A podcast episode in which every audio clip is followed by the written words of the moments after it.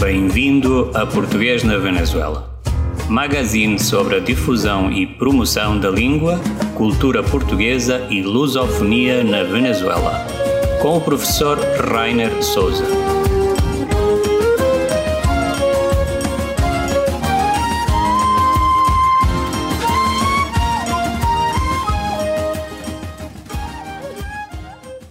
Bom dia, boa tarde, boa noite, depende da hora em que uh, estiverem a ouvir, ou ouvirem uh, este programa que se chama Português na Venezuela.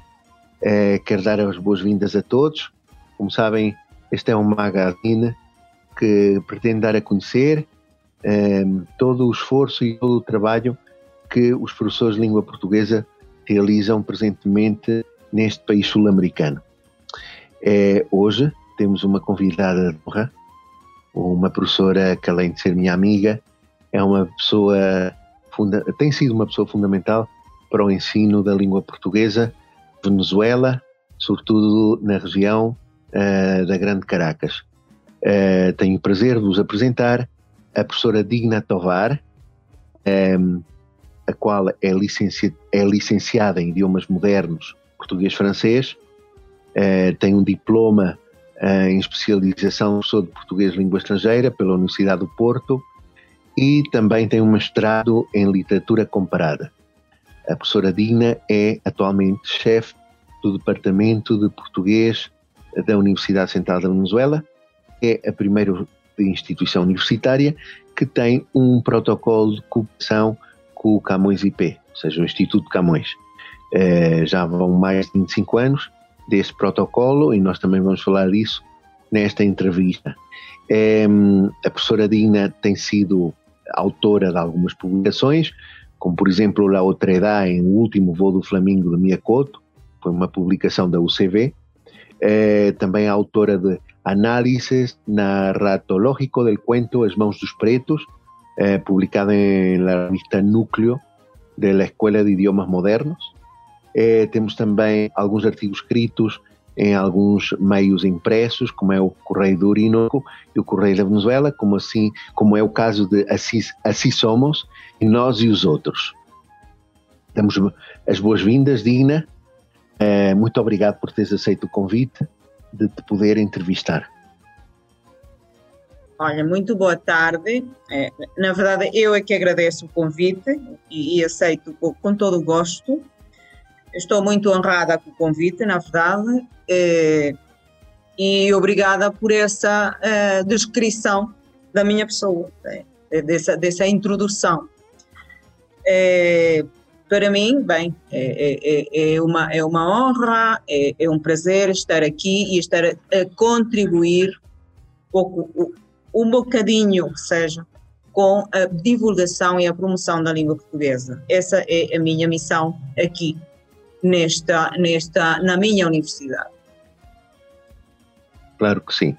Digna, um, a primeira pergunta que eu gostaria de fazer é a seguinte: sendo uma Venezuela, venezuelana da gema, como nós dizemos em Portugal, como é que iniciou toda esta paixão pela língua portuguesa? Bem, sim, efetivamente, eu sou uma venezuelana da, da gema. É, e uhum. é, esta paixão pela língua portuguesa iniciou em 92, em 1992, quando eu conheci o, o Manuel, o meu marido, ele é português, é de Aveiro, e ele falava com a família dele ao telefone e obviamente eu não percebia nem metade e, e, e aí eu disse eu percebi e eh, foi um objetivo que eu eh, marquei e disse, olha, eu tenho de aprender português. E cá estou eu, eu aprendi português e agora ensino português e faço com muito orgulho e com muito carinho. Claro. E então foi um caso de amor por um cidadão português que te levou a, a, aprender mais sobre a língua portuguesa. Exatamente, certo? foi, sim senhor. Ah, muito bem. Muito bem. E o que é que te atrai ou, e te continua a atrair na, no nosso idioma português? Olha, o português é uma prenda que a vida me deu. É assim que eu olho para o português.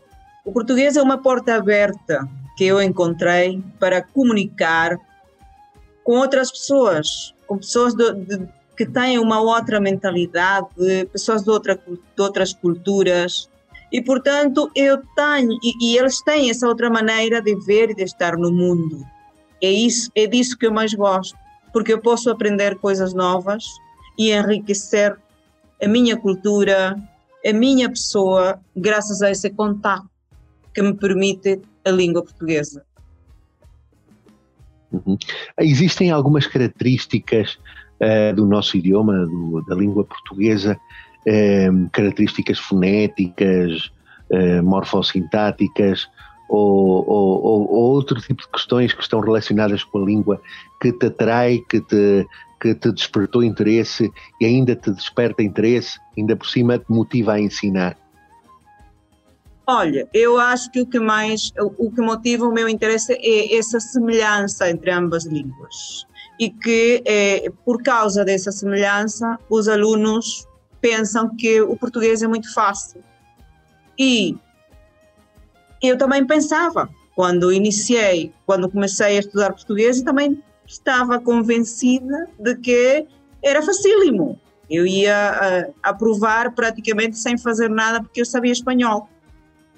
E essa semelhança entre o português e, e o espanhol é mesmo, acho que é, para mim é atraente, porque permite ver como cada língua tem o seu, a sua, a sua personalidade.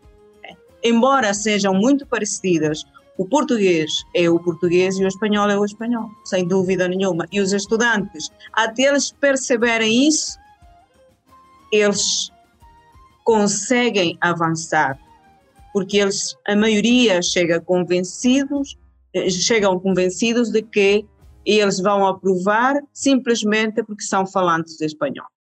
E não é bem assim. Uhum. Claro que é, existem, existe uma, uma proximidade entre o português e o castelhano, mas que é, essa proximidade acaba por ser uma espada, uma expressão Uh, Exato. Existe uma espada de dois gumes, é dizer, é. pode ser uma vantagem, mas pode não ser. Inclusive até pode, pode uh, confundir os estudantes na hora de falar um bom português. É isso, Exatamente. não é? É isso mesmo, é assim mesmo. E os estudantes têm, precisam perceber isso. Uhum. É, Dina, há bocado, quando eu fiz a, fiz a apresentação, falei deste convênio que já tem sensivelmente 26 anos, mais ou menos, corrige-me se não é assim, é, que existe entre o Camões e a Universidade Central da Venezuela. É, tu és, tens sido, a tua, toda a tua trajetória é, profissional como professora tem sido na Universidade Central da Venezuela, em que tu estás aí desde o início de que tudo isto começou. É, pessoalmente, como avalias todos esses anos de operação entre o Instituto Camões e uh, esta casa de estudos, que é uma é, é talvez uma das maiores, talvez não, é uma das maiores referências de educação uh, superior ne, neste país sul-americano, a Venezuela. Exatamente, é assim. A Universidade Central é, é, sem dúvida nenhuma uma grande universidade. Olha, eu, na verdade, tenho tido a sorte de fazer parte ou de ser testemunha do, de, de, de, do início desta cooperação entre o Camões e a UCV. Eu faço parte da primeira uh, turma, eu fui parte da primeira turma de português quando o departamento foi inaugurado em 94 eu fui parte dessa primeira turma, ou seja, como estudante eu vi nascer o departamento. E depois, como professora, eh, no ano 2000, em setembro de 2000, eu iniciei, eh, comecei a dar aulas na universidade e realmente são praticamente 26 eh, anos e, e uma vida inteira, acho eu. Passaram já muitos anos e a minha avaliação dessa, dessa, de toda essa cooperação, dessa relação, é, é muito positiva, sem dúvida. Ao longo destes quase 26 anos, a Escola de Idiomas Modernos já formou muitos intérpretes, muitos tradutores e também professores de português que estão espalhados hoje pelo mundo todo e que podem orgulhar-se uhum. em dizer: Eu formei-me na Escola de Idiomas Modernos graças ao Protocolo Camões, o CV. Acredite, sem o apoio do Instituto Camões, não teria sido possível, sem dúvida. Uhum. E, e, por parte da, das autoridades universitárias da UCB, como é que tem sido essa receptividade? Ou seja, dos, do, dos, uh, da escola, tu já falaste da escola de idiomas modernos, isso faz parte, uh, não sei se é assim, se não for assim, corrijo-me, do, do Departamento de, de, Estudos Humanísticos, e Humanidades, como dizemos na Venezuela, e, e do, próprio, do próprio reitor, das autoridades máximas, como é que tem sido essa, essa receptividade ao longo de todos estes anos? As autoridades fazem, elas, sobretudo, ou seja, as autoridades dão valor a essa parceria porque eles sabem, eles têm consciência de que contar com o apoio do Camões IP é um privilégio, e é um privilégio para o Departamento de Português da Escola de Idiomas. É claro que as, as, as, autoridades mais próximas, não é? o diretor da escola, o coordenador acadêmico, o próprio decano, são as pessoas mais próximas da, da, da escola de idiomas, são as pessoas que sabem realmente quais são as, as fortalezas e as fraquezas da escola de idioma e são as que dão imenso valor ao protocolo Camões IP. Eles sabem, eles têm consciência de que é um tesouro e dão mesmo um grande valor. A reitora, a doutora Arocha, ela é, acho que tinha pouca consciência deste sobre ou pouco conhecimento sobre este protocolo e agora há dois anos ela soube e elogiou imenso e disse que realmente vale a pena manter estas relações com instituições como o Instituto Camões e porque são instituições que o que é que dão contributos. São contributos não só contributos econômicos são contributos culturais essa interação com este tipo de, de instituições é o que vale a pena fazer na universidade. Portanto, eles, as autoridades dão valor e sabem que é um tesouro ter e contar com estas alianças, com estas parcerias. Uhum.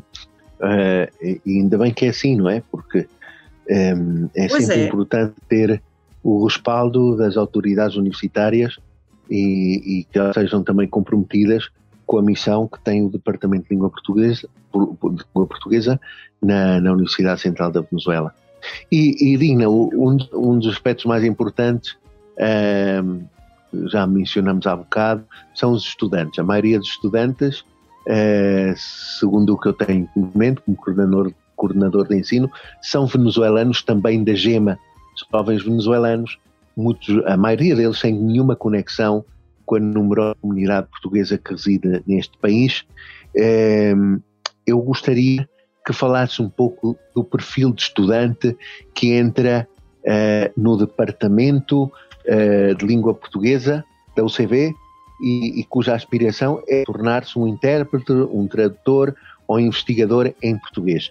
Mas gostaria que me desse resposta a essa pergunta depois um, ehm, de um momento musical, é, okay. um momento musical é, onde vamos ouvir um corridinho algarvio, é, tocado por um acordeão, nas mãos de Manuel da Abreu e José Ripoli. depois deste momento musical, então gostaria que tu falasses um pouco do, tu conheces melhor do que ninguém esse perfil de estudante que entra nessas, nessa casa de estudos e passa pelas tuas mãos e dos outros professores que, que fazem, têm feito um excelente trabalho. Claro que sim, claro que sim.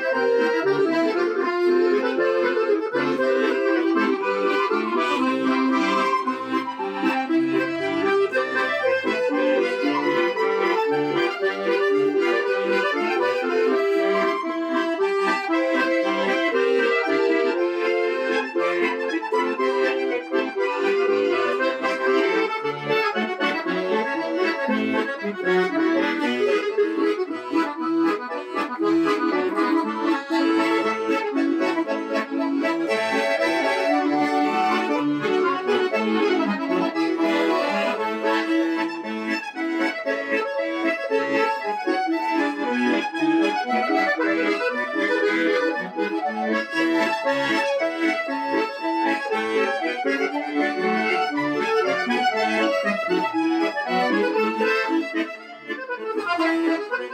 you.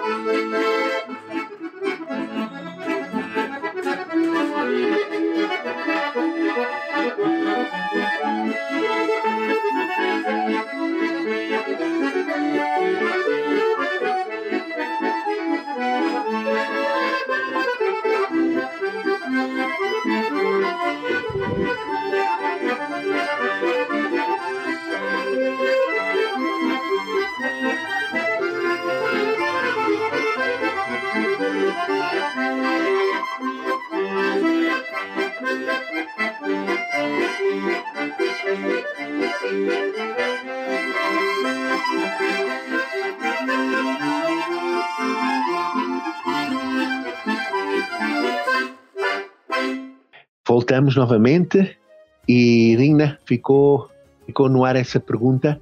Gostaria que, que então, então, para o público, falasse um pouco dos, dos teus estudantes, dos estudantes de português da UCV. Ok. Os estudantes eh, de português da Universidade Central da Venezuela, olha, caracterizam-se por ser eh, pessoas, eh, a maioria são muito jovens, são pessoas, são jovens de 17 a 25 anos. Na verdade, eh, a, a, esmagadora maioria do, dos estudantes eh, está mais ou menos nessa faixa etária.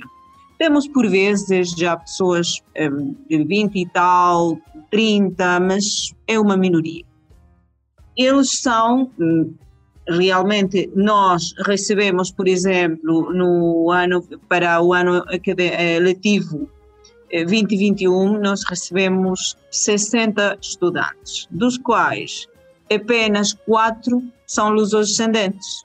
Já por aí tem uma ideia é, de, do, do, da, da como dizer, a nacionalidade do, dos nossos alunos são venezuelanos. Eles, na verdade, não há uma, uma, uma população de estudantes uh, luso-descendentes importante eh, entre os nossos estudantes. A maioria são de origem venezuelana.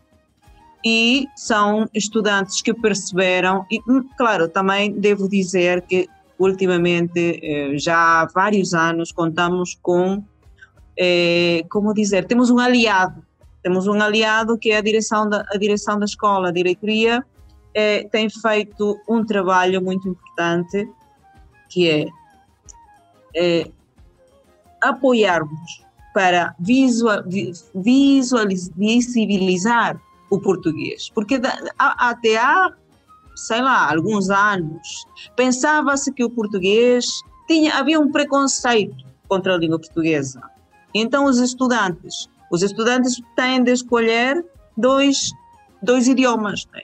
Toda a gente escolhia por, eh, francês, inglês, francês, inglês.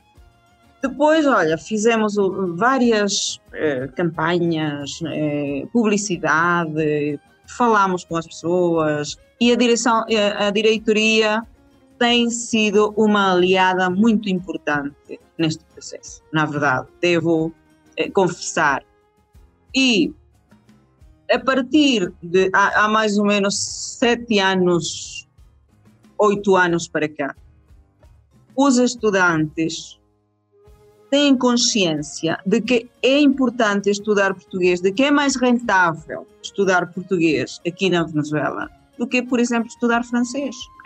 Temos o Brasil ao lado, temos boas relações com, com Portugal, há mais trabalho, mais no, no, no campo laboral, há mais trabalho para as pessoas os tradutores, os intérpretes de português, que para os estudantes, os intérpretes e tradutores de francês, aqui na Venezuela. E já o público, olha, percebeu isso, os estudantes perceberam e agora há realmente maior procura do português destes jovens, que são muito jovens e que por serem muito jovens eh, chegam à escola sem muita orientação.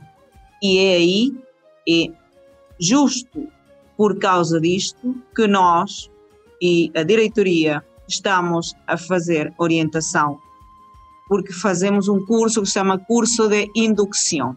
E esses cursos de indução é para é, mostrar aos, aos estudantes todas as possibilidades que têm para com o português, possibilidades, empregos, oportunidades com ao aprender a língua portuguesa.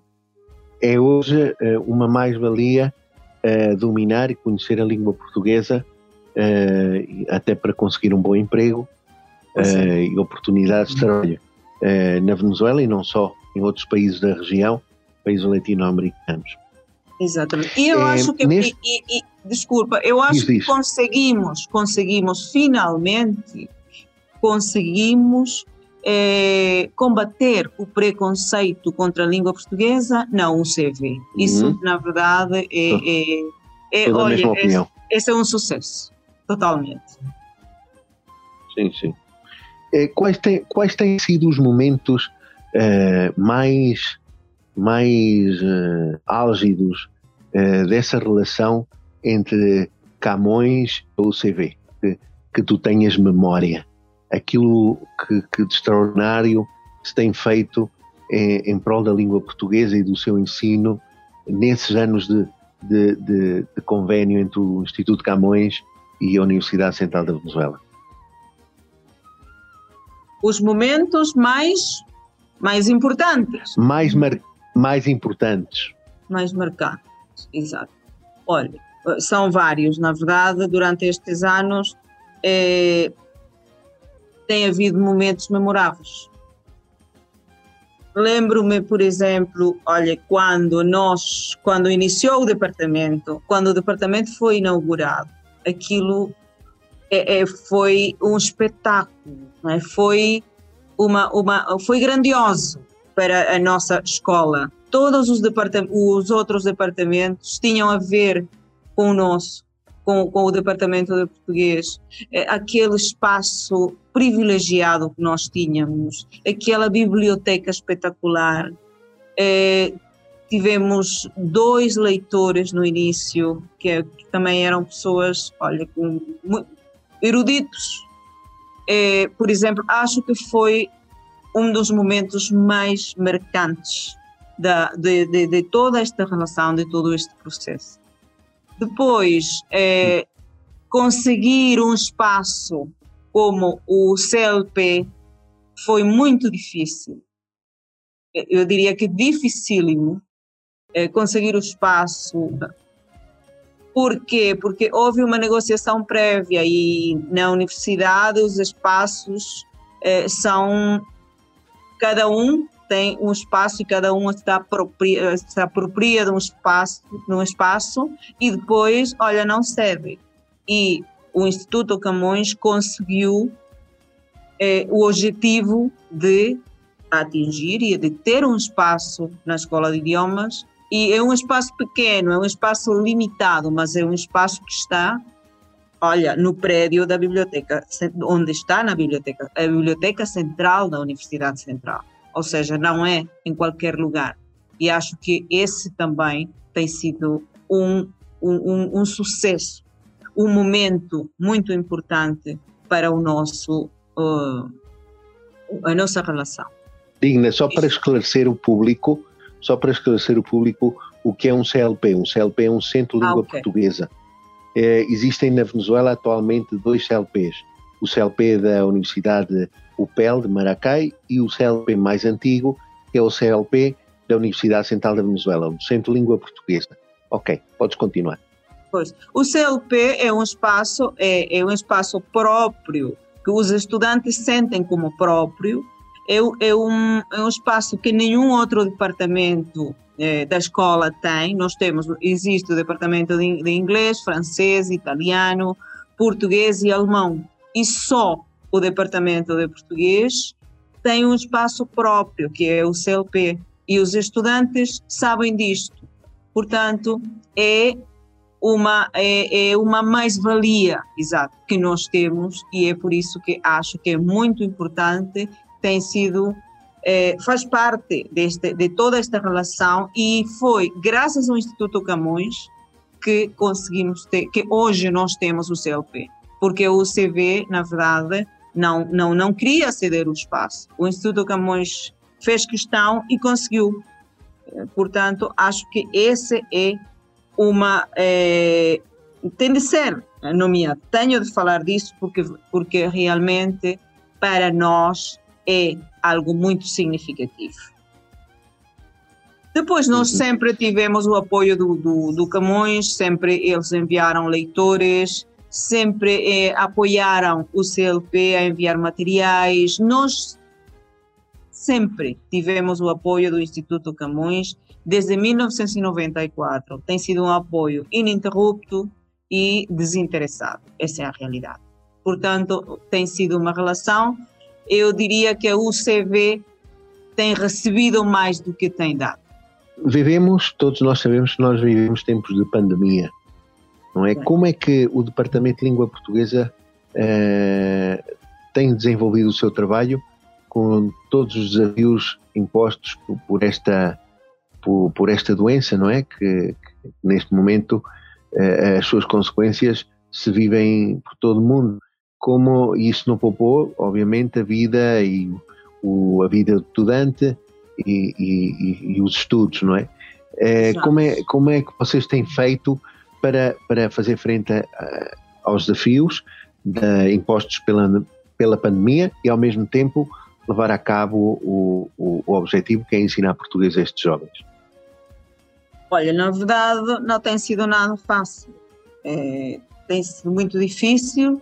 No início, né, a pandemia chegou a pandemia de repente, ficamos todos petrificados, é, ninguém reagia, é, estávamos tanto os alunos quanto os professores estávamos em estado de choque, estávamos todos petrificados, a universidade imediatamente fechou e eh, depois depois de dois, três meses, mais ou menos, percebemos, ou pelo menos as autoridades perceberam, que tínhamos de reagir, de avançar, apesar da pandemia.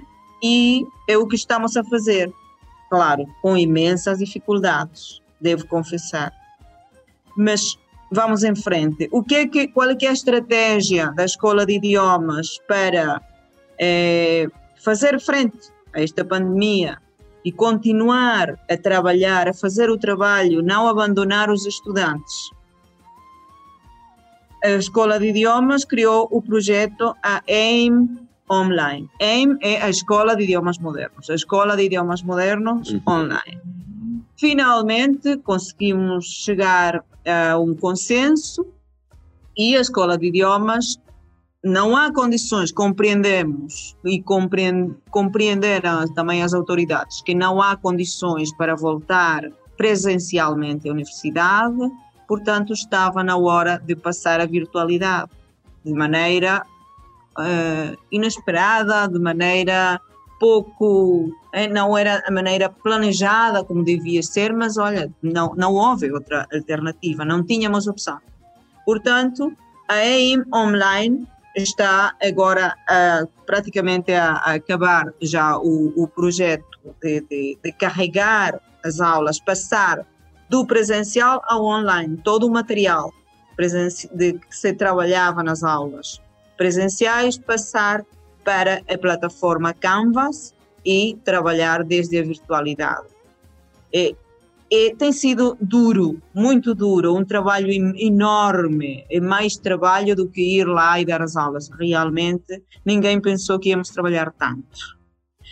E os nossos estudantes, por outro lado, eles, a maioria está uh, ansiosa por voltar às aulas, como nós também estamos. E há uma, há uma certa resistência à, à virtualidade. Ainda há não há, não, não tem sido, eles não aceitam assim, ainda não aceitaram que esta é uma nova realidade. Embora sejam jovens, olha, há uma resistência aí que eu pensei que não ia, que não devia, não ia haver, mas há. É, mesmo assim, estamos a avançar, estamos a trabalhar já as, as aulas formalmente devem iniciar agora de, em março e até agora nós trabalhamos com os estudantes, mantemos o contato com eles a partir uh, através da plataforma Classroom, do Facebook e do WhatsApp, porque eh, en, entretanto o que estamos a fazer é carregar e passar toda essa informação para a plataforma Campus. E a escola de idiomas já finalmente sabe que até acabar ou até passar a pandemia, temos de trabalhar na virtualidade. Não há outra opção. Dou os meus parabéns a, a vocês por essa iniciativa de, de, insistir em alternativas para não uh, parar o ensino. Tem que ser, a vida continua e, e dou os meus parabéns a, a, ao departamento e à universidade e à escola, neste caso a EIM, Escola de Idiomas Modernos Escola de Idiomas da UCB. Tina, que projetos, que projetos tem o Departamento de Língua Portuguesa uh, para o futuro, não é? Obviamente. Que projetos para a promoção do nosso idioma na UCB uh, eh, que gostaria de realçar ou falar um bocado? Quais são aquelas coisas que, que pretende o Departamento de Língua Portuguesa fazer nos próximos tempos? Bem, é, nós estamos, é, eu acho que estamos em dívida com, em mora com, com Camões, com a reativação da Cátedra Fernando Pessoa.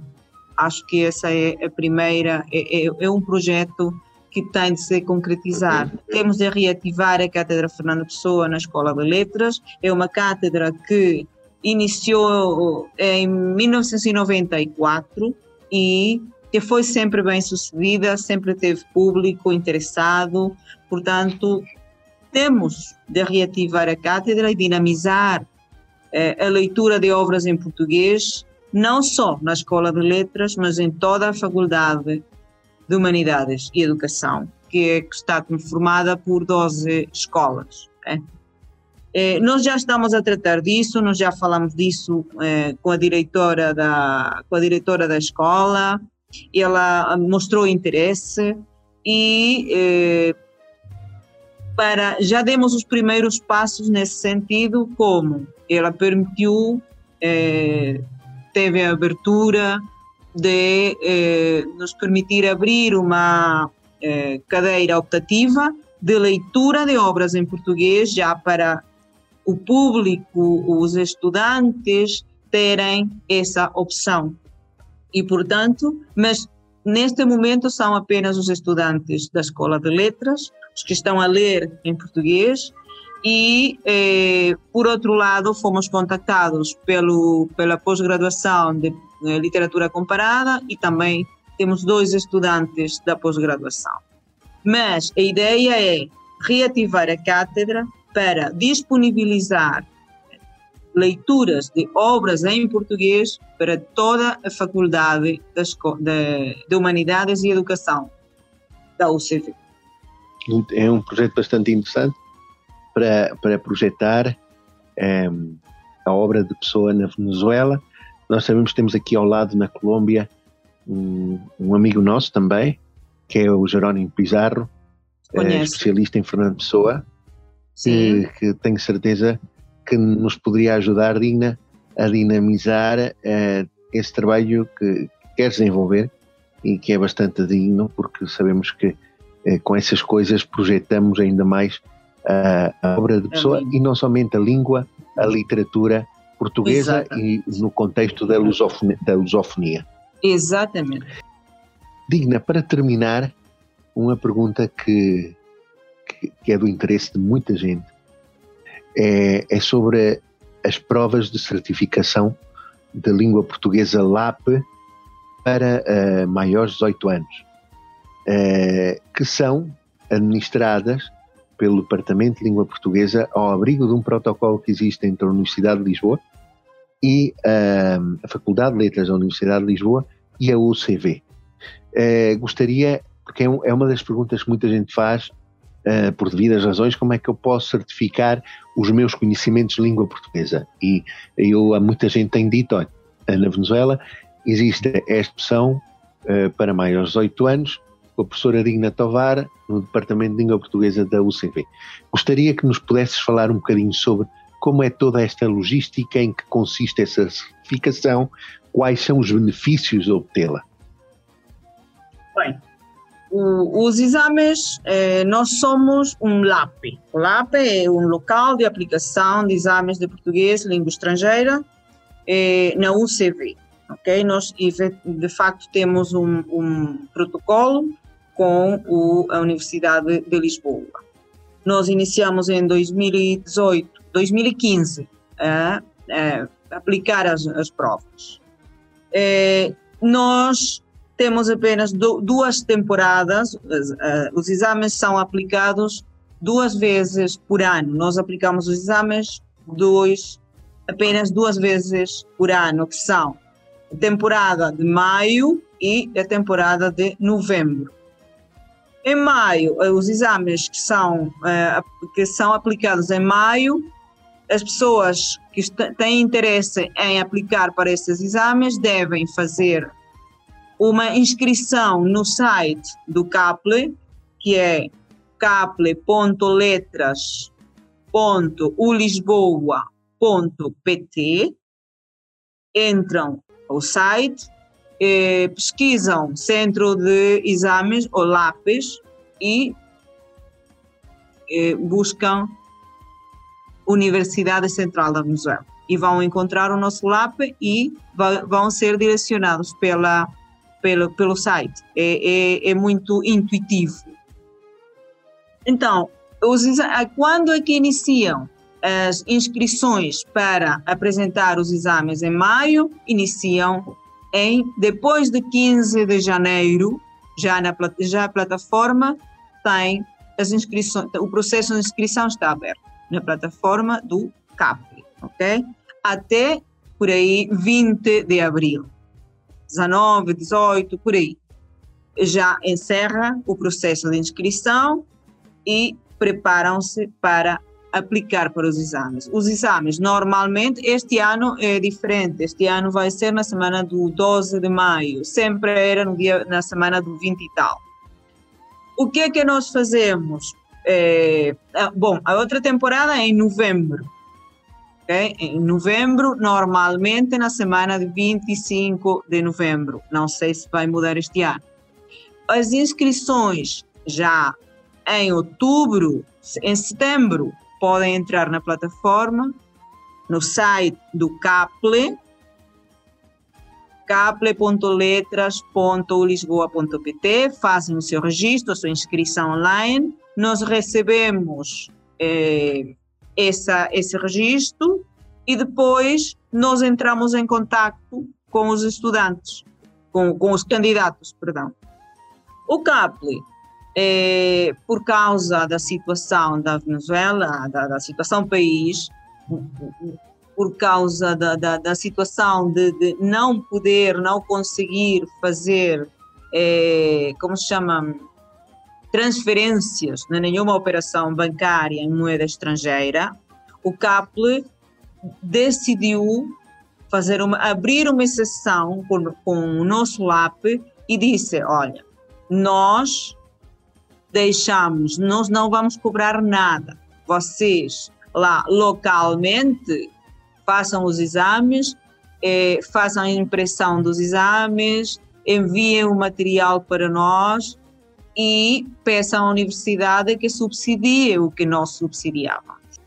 Então, nós, obviamente, a universidade, nós pedimos à universidade para eh, fazer, darmos subsídio, que, o que, qual era o subsídio, qual é o subsídio normal, que normalmente um LAP recebe, é o 30% do produto total do, do que os exames eh, dão, né? do dinheiro que entra com os exames. Eh, então, a universidade, obviamente, eles disseram-nos que não, não podem, não há, não há orçamento, não há verbas, não há nada. E o que nós fizemos então é, nós próprios temos de imprimir os exames, nós próprios temos de pagar o nosso espaço, nós próprios temos de pagar aos vigilantes e aos examinadores, e portanto o que fazemos é agora fixar um preço o mais baixo possível aos exames é, CAPLE a ser realizados no nosso lab. Neste ano, vamos, agora em maio, na temporada de maio, vamos ter exames. Os, os candidatos são preparados com um curso, chama-se curso de preparação é, para aplicar para os exames CAPLE. Nesse curso, os, os candidatos é, entram em contato com os exames, sabem, para terem uma ideia de quais são as componentes avaliadas nesses exames, o que é que eles devem saber, o que é que é esperado que eles façam, o que é que se espera que eles façam nesses exames e não é, é, para, para não haver um choque né, do, do, do candidato e claro. che ao chegar ao exame sem saber que aquele exame é, qual é que é a estrutura dele. Portanto, é, é, é, uhum. mais ou menos isso. Não sei se tiverem mais alguma dúvida, podem entrar em contato é, conosco. Igna, tu tens algum correio, alguma direção de correio sim, eletrónico? Sim, sim, lapucb.gmail.com lapucb, arroba, lape, L-A-P-E, lape, que é o lugar, é o local de aplicação dos exames tal lapucb.gmail.com. Podem é, okay. colocar aí as dúvidas, nós vamos responder com muito gosto. Então, olha, muito, muito obrigado por essa, muito, por essa explicação, porque é uma das coisas que mais perguntam aqui na coordenação de ensino e, e quem nos estiver a ouvir, portanto, vai ficar a saber de, todo a, de toda, conhecer toda a logística e o procedimento para poder uh, participar destas provas uh, tão importantes que, ao fim e ao cabo, certificam os conhecimentos de língua portuguesa. Claro, Sim, e foi um prazer ter-te. Olha, diz, sempre, diz, diz, sempre as pessoas perguntam. Eu tenho. Uh, qual é que é o requisito para eu apresentar o exame? Tenho de ter uma licenciatura? Não, não precisa. Precisa saber falar, ler e escrever português, ter feito um, um curso, obviamente, e depende também do nível do exame. Mas não há um requisito, ou não é um requisito, ser uh, ter uma licenciatura em português, nem, nem nada disso. Tem de ter conhecimentos de português, obviamente, para falar, ler escrever. E depois, a outra coisa importante é que pode ser, pode, os exames são é, pensados para pessoas maiores de 16 anos, não 18, ok? A partir dos 16 uhum. anos podem fazer os exames, CAP. Ok. Ok, okay é bom saber disto, porque muita gente pode estar interessada em, em jovens de 16 anos para cima em, em realizar estas provas. Dina, foi um prazer ter-te aqui um, ehm, e obrigado por essa tua disponibilidade de falar Não. connosco neste magazine português na Venezuela. Fica a, promessa de quando esta pandemia passar, que oxalá seja em breve, é poder ir à Universidade Central, claro que entrevistar sim. os estudantes, voltar com a falar certeza. contigo com os demais professores da UCV, a professora Conceição uh, Franca, que também é uma amiga nossa, e, e também junto a ti, que estão a fazer este trabalho tão, tão importante que é o trabalho da, do ensino português a jovens venezuelanos que se querem formar como tradutores, intérpretes e é. investigadores. Exatamente. Muito Olha, obrigado. eu é que agradeço, muito, muito grata, fico grata com esta, com esta conversa e já sabem, quem tiver dúvidas, escreva eh, e nós vamos responder. Obrigada, Dr. Rainer, eh, pela oportunidade de dar a conhecer o nosso trabalho. De, de nada, é, agradecido estou eu por essa, por essa disponibilidade e por estas coisas tão boas que compartilhaste connosco sobre o ensino português não CV.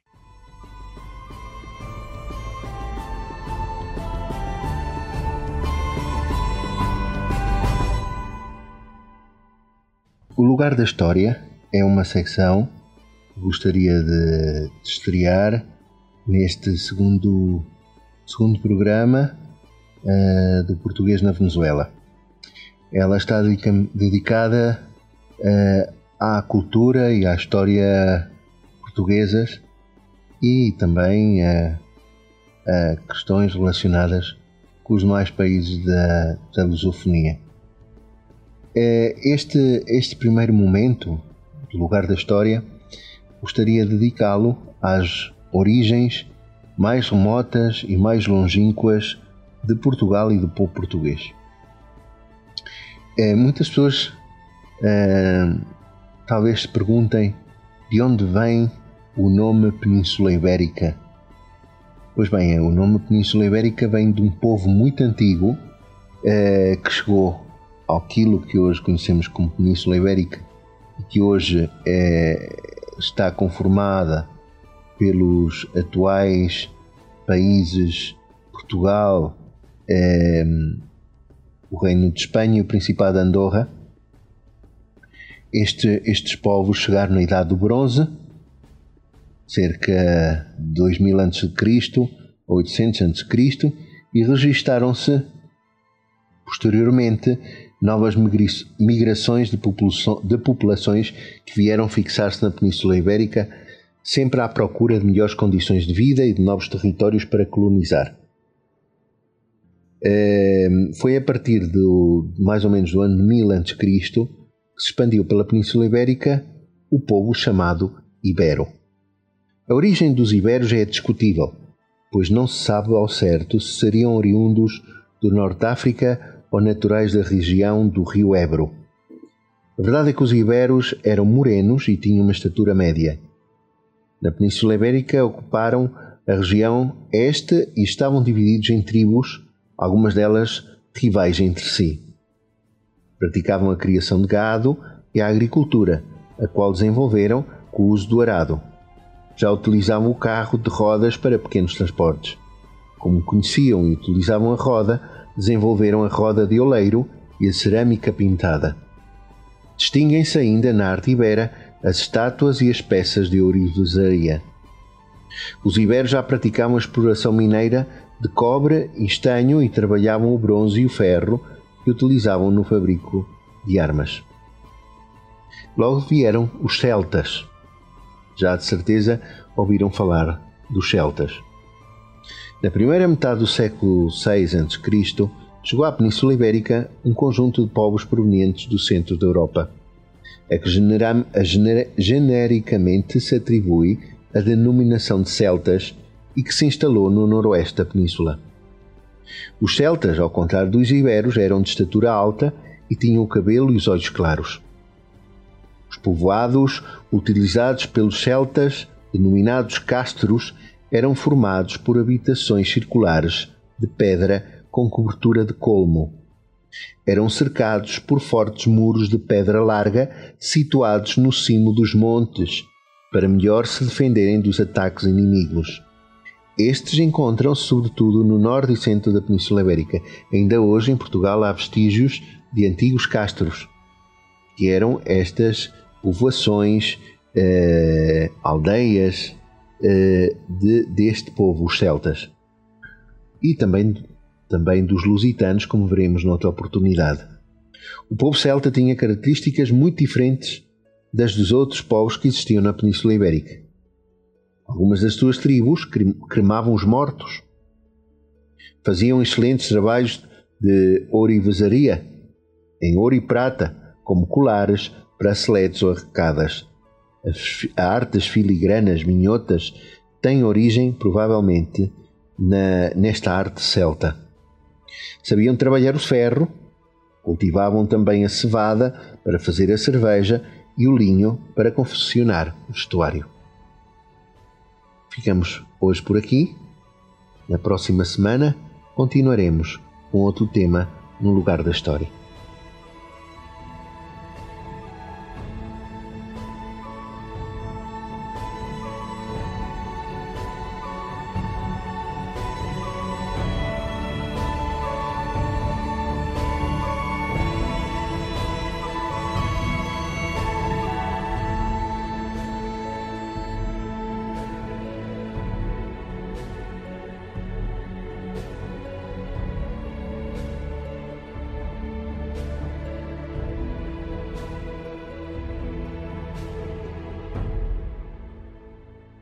Vamos terminar um, ehm, ouvindo um uma, outro tema musical no acordeão uh, por Manuela Abreu e Agostinho.